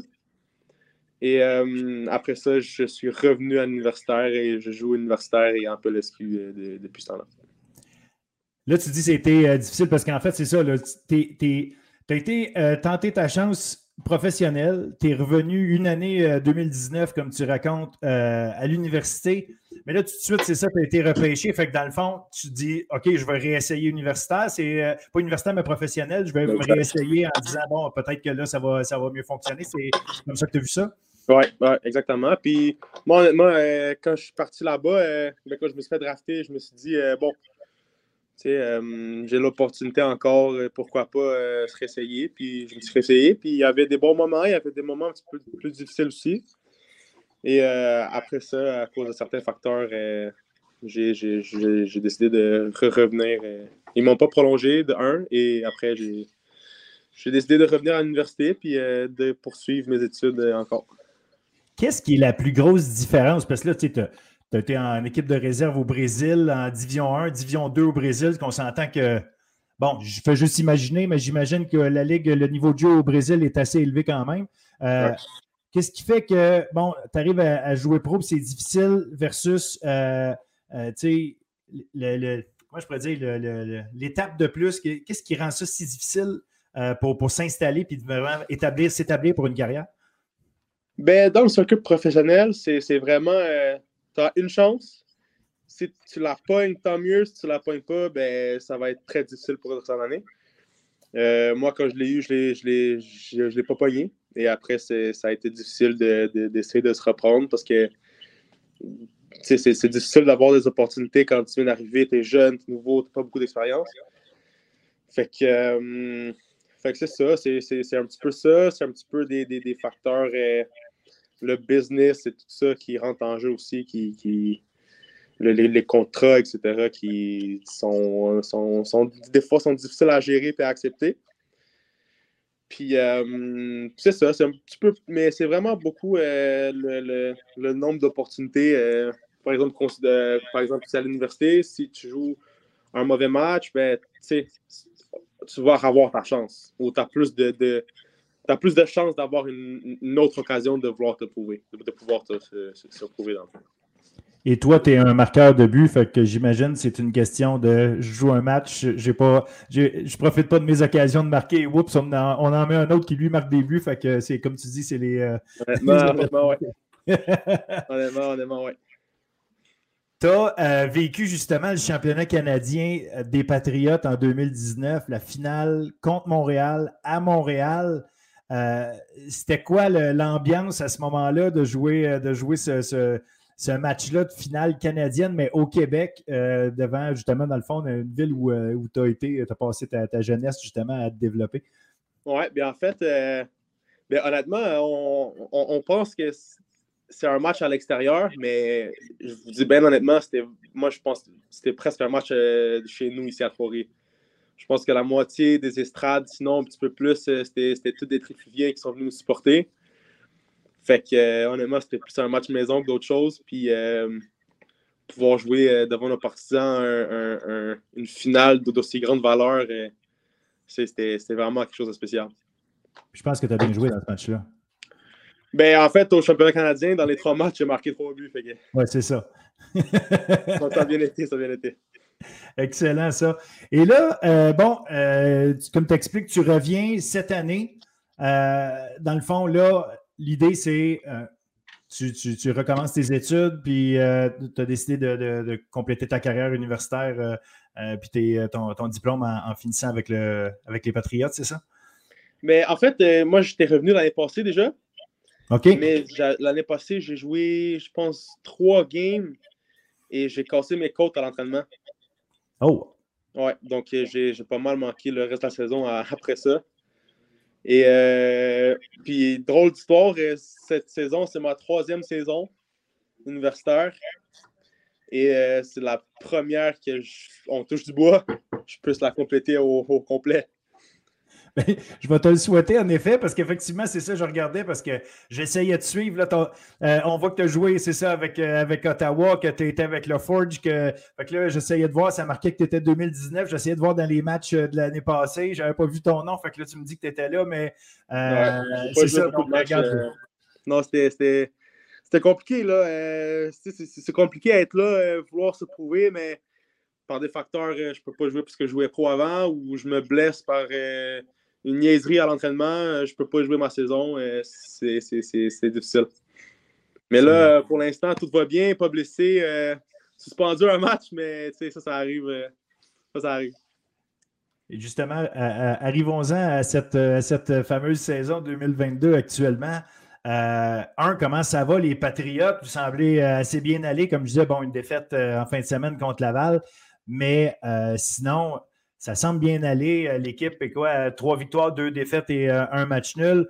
Euh, vous avez, j'ai eu, regarde pas tous les matchs, mais j'ai vu votre match contre Concordia où vous avez fait le retour après avoir perdu 1-0, 2-1. Vous avez fini par gagner le match 3-2. Donc, les Patriotes, est-ce que tu trouves que ça ressemble aux Patriotes de 2019? Avez-vous une équipe de, ce calibre-là? Comment tu vois la saison jusqu'à maintenant? Ben, moi, je pense que c'est deux équipes complètement différentes avec des, des qualités vraiment différentes.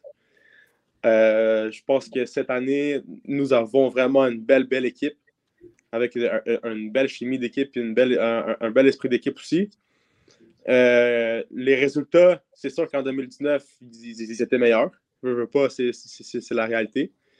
Mais euh, moi, je pense que cette année, honnêtement, on a vraiment, vraiment une belle équipe avec beaucoup, beaucoup, beaucoup de qualité.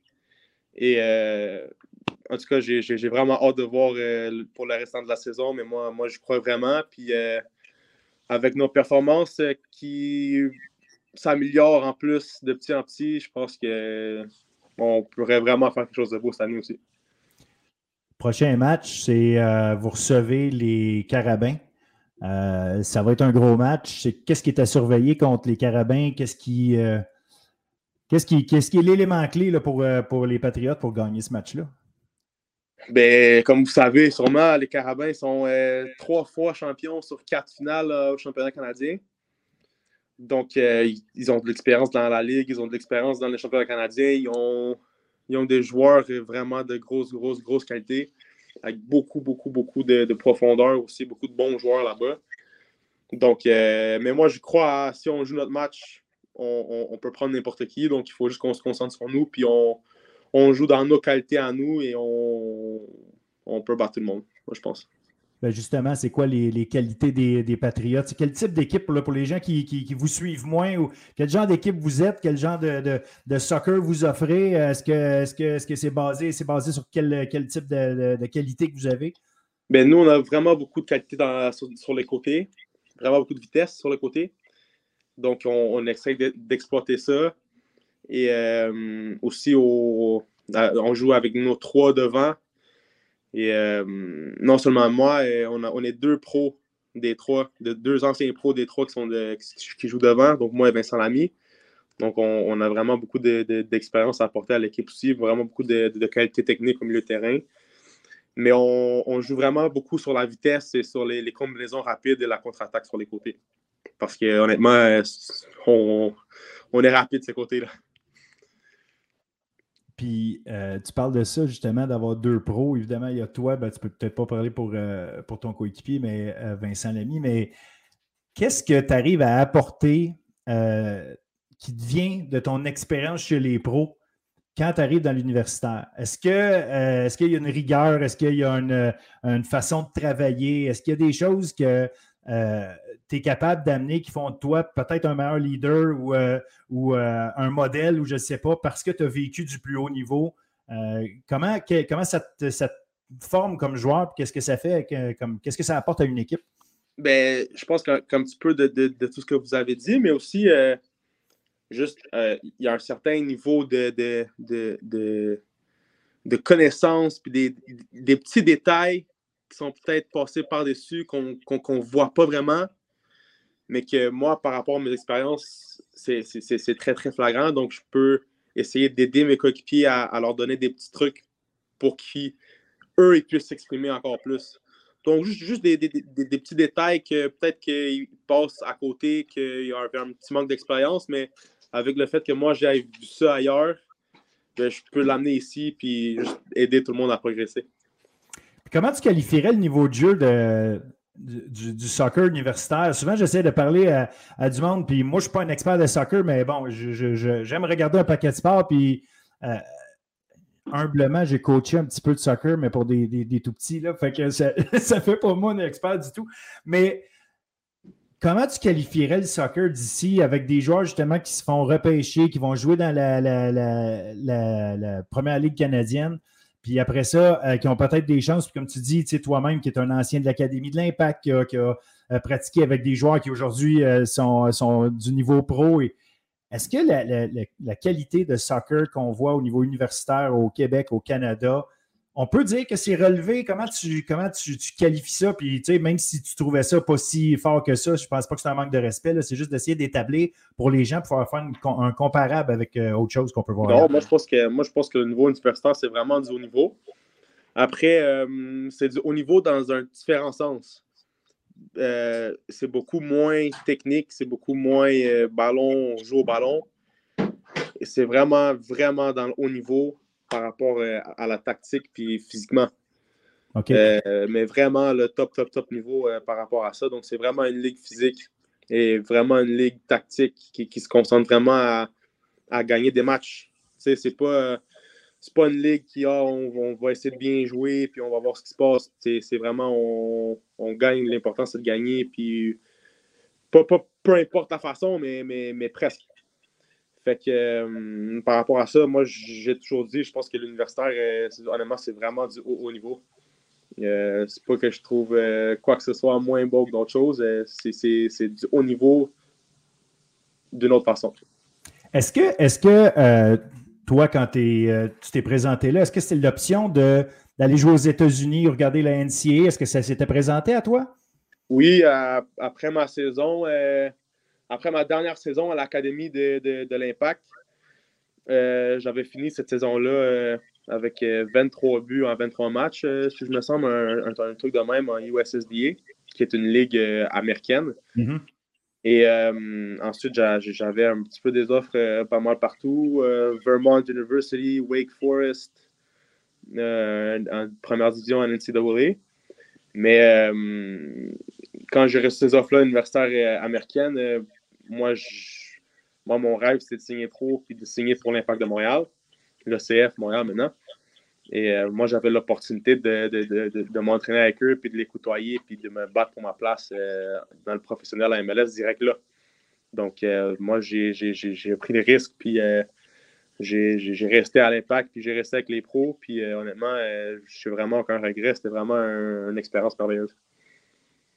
Qu'est-ce que tu dirais qui te manquait pour dire, OK, je passe à la prochaine étape, puis tu aurais pu t'installer comme, comme joueur de, l'impact?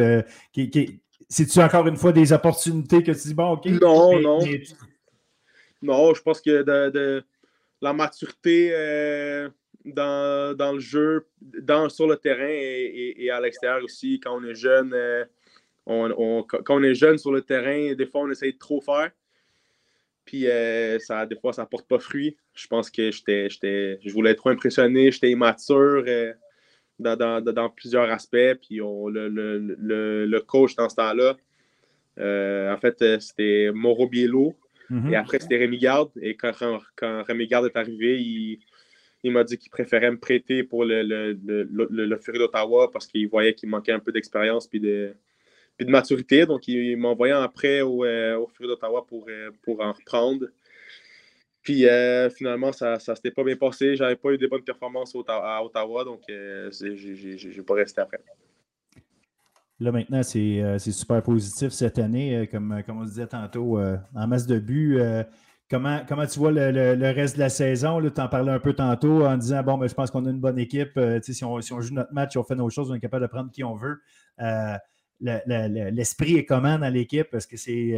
Est-ce que les gens, les, joueurs de l'équipe croient à leur chance? C'est quoi l'objectif? Est-ce que vous avez vous allez un par un ou vous êtes plus en mode non, on vise le championnat puis on travaille pour ça? C'est comment? Mais c'est sûr que, ça, c'est un affaire qu'on le dit souvent, c'est on va un match à la fois. Donc, le, le, le, match le plus important pour notre saison, c'est jeudi. Et après le match de jeudi, ben, le match le plus important de notre saison, c'est le dimanche. Donc, c'est vraiment un match à la fois, puis se concentrer sur ce qu'on doit faire à tel match pour performer puis pour gagner. Donc, je pense que c'est ça la mentalité de l'équipe. Mais, tu sais, on se regarde ici dans le vestiaire, puis c'est sûr qu'on se dit, ben, on a vraiment beaucoup de qualité, puis on, est vraiment capable. Il faut juste, pousser, il faut juste travailler, puis on, va se rendre. Excellent. Est-ce que. Il te reste combien d'années, toi, à jouer euh, universitaire? Ben, il me reste L plus une. L plus une. Est-ce que c'est la fin pour toi de, tenter ta chance au niveau pro après ça ou euh, euh, c'est encore quelque chose qui est dans ta tête puis qui va, que tu vas essayer? honnêtement, moi, cette année, je me concentre vraiment sur les études je pense que là, je suis rendu à un âge où il euh, faut vraiment que, j'essaie de, me retrouver dans une carrière euh, à l'extérieur du soccer. Mais comme je dis, c'est comme si c'est arrivé en 2019. Si l'opportunité vient, c'est sûr que je vais la prendre. Je pense que personne ne dirait non à une opportunité comme ça. C'est le rêve de la majorité des gars depuis qu'on est tout petit. C'est sûr que sûr que je vais la prendre, mais moi, je me concentre vraiment sur l'école, et sur notre saison Patriote ici. Parce que euh, une bague, c'est bien, mais deux bagues, c'est mieux. J'aime ça, c'est bon. Écoute, euh, je te remercie infiniment du temps que, tu as pris et que tu nous as donné pour qu'on apprenne à te connaître puis qu'on euh, apprenne à connaître un peu les, Patriotes du QTA de cette année. Prochain match, tu l'as dit, jeudi face à Montréal. Vous recevez Montréal. Ensuite, dimanche, vous allez à Sherbrooke pour, pour jouer le prochain on va vous suivre, on va regarder ça. C'est disponible pour les gens qui veulent, euh, qui ne vont pas nécessairement se déplacer sur place. C'est disponible en, web diffusion, donc euh, pas de raison de, rater ça. Puis euh, j'invite les gens à, prendre au moins quelques minutes puis regarder, regarder du soccer universitaire. C'est moi personnellement, j'adore prendre, prendre du temps quand c'est possible pour le faire parce qu'on a du bon jeu ici. Oui, bien honnêtement, merci beaucoup. Honnêtement, c'est très très apprécié de m'avoir accueilli. Puis ouais, ceux qui veulent, ceux qui veulent voir le match. UDM, UDM euh, c'est un match, euh, c'est un match de grands rivaux, c'est un match, c'est un match en feu. Donc, euh, c'est, moi, je pense que c'est toujours les, meilleurs matchs de la ligue. Donc, si vous avez le temps à regarder ça, prenez le temps parce que c'est vraiment un match unique dans la saison. Excellent. Fait qu'on on, sera au rendez-vous. Un gros merci, Gabriel. On te suit d'ici la fin de la saison, puis on reprendra des nouvelles. Parfait, merci. Merci, salut. Bye bye. Et voilà, c'était l'entrevue de la semaine avec Gabriel Balbinotti. J'espère que vous avez apprécié, surtout appris à connaître un, joueur euh, qui évolue dans, nos, euh, dans notre ligue de, soccer universitaire au Québec et évidemment là, qui, euh, qui, est passé par toutes sortes de, chemins, qui est un ancien joueur professionnel. Donc, ça vous démontre, ça vous démontre la qualité du, du niveau de jeu qui, peut qui peut, qui peut évoluer là, dans, notre sport universitaire chez nous. donc, je vous invite à aller voir du football ou du soccer ou du hockey, du. Il y a tellement de sports à aller voir. Je vous invite vraiment à prendre le temps de regarder ce qui se fait autour de chez vous. Allez sur le site rseq-stats.ca vous allez avoir l'ensemble des événements qui peuvent se dérouler dans votre région. Puis choisissez 601, allez voir un match, vous allez voir la qualité euh, est toujours bonne. Donc, euh, on revient là-dessus. Euh, soccer universitaire en fin de semaine, ben, on en a parlé avec Gabriel. Il y a le match Montréal contre le QTR le jeudi qui est à voir. Si vous ne pouvez pas y aller, c'est web diffusé. Donc, euh, pas de raison de rater ça. Euh, on va continuer au soccer féminin. On a le deuxième match Laval contre Montréal qui va se jouer dimanche. Montréal a accordé un seul but cette année en sept matchs et c'était contre qui? Contre Laval dans une défaite de 1-0, leur seule défaite de la saison. on va continuer au, au football, excusez-moi, au euh, sport universitaire. Championnat provincial de golf à Bromont, dimanche, lundi dernier événement de la saison. Euh, au flag football, deuxième tournoi de la saison, ça c'est à Sherbrooke samedi. On aura le droit euh, au premier affrontement entre les deux finalistes de l'an passé, Montréal, euh, les Carabins et l'UCAM, qui vont s'affronter euh, les deux équipes sont à quatre victoires, aucune défaite et trois victoires, aucune défaite respectivement. Premier tournoi de la saison en badminton, ça se passe à McGill du côté des femmes et à l'ETS du côté des hommes. Et cross-country, deuxième événement de la saison, cette fois c'est euh, dans la région d'Ottawa qu'on s'en va pour euh, voir évoluer nos champions et championnes de cross-country. Au niveau collégial en soccer féminin, j'attire votre attention sur l'affrontement entre Hunsick et Champlain-Saint-Lambert. Ensuite, en hockey collégial féminin, Lennoxville contre Dawson, vendredi 20h. Et du côté des hommes, euh, Sorel Tracy contre Lionel Grou samedi à 14h40 et euh, Champlain-Saint-Lawrence contre Alma dimanche à 13h. Encore une fois, des matchs web diffusés, RSEQ, point direct dans le cas des matchs collégiaux. Euh, donc, n'hésitez pas à aller faire un tour, allez voir ça. Et pour terminer, je vous parle de football juvénile D2.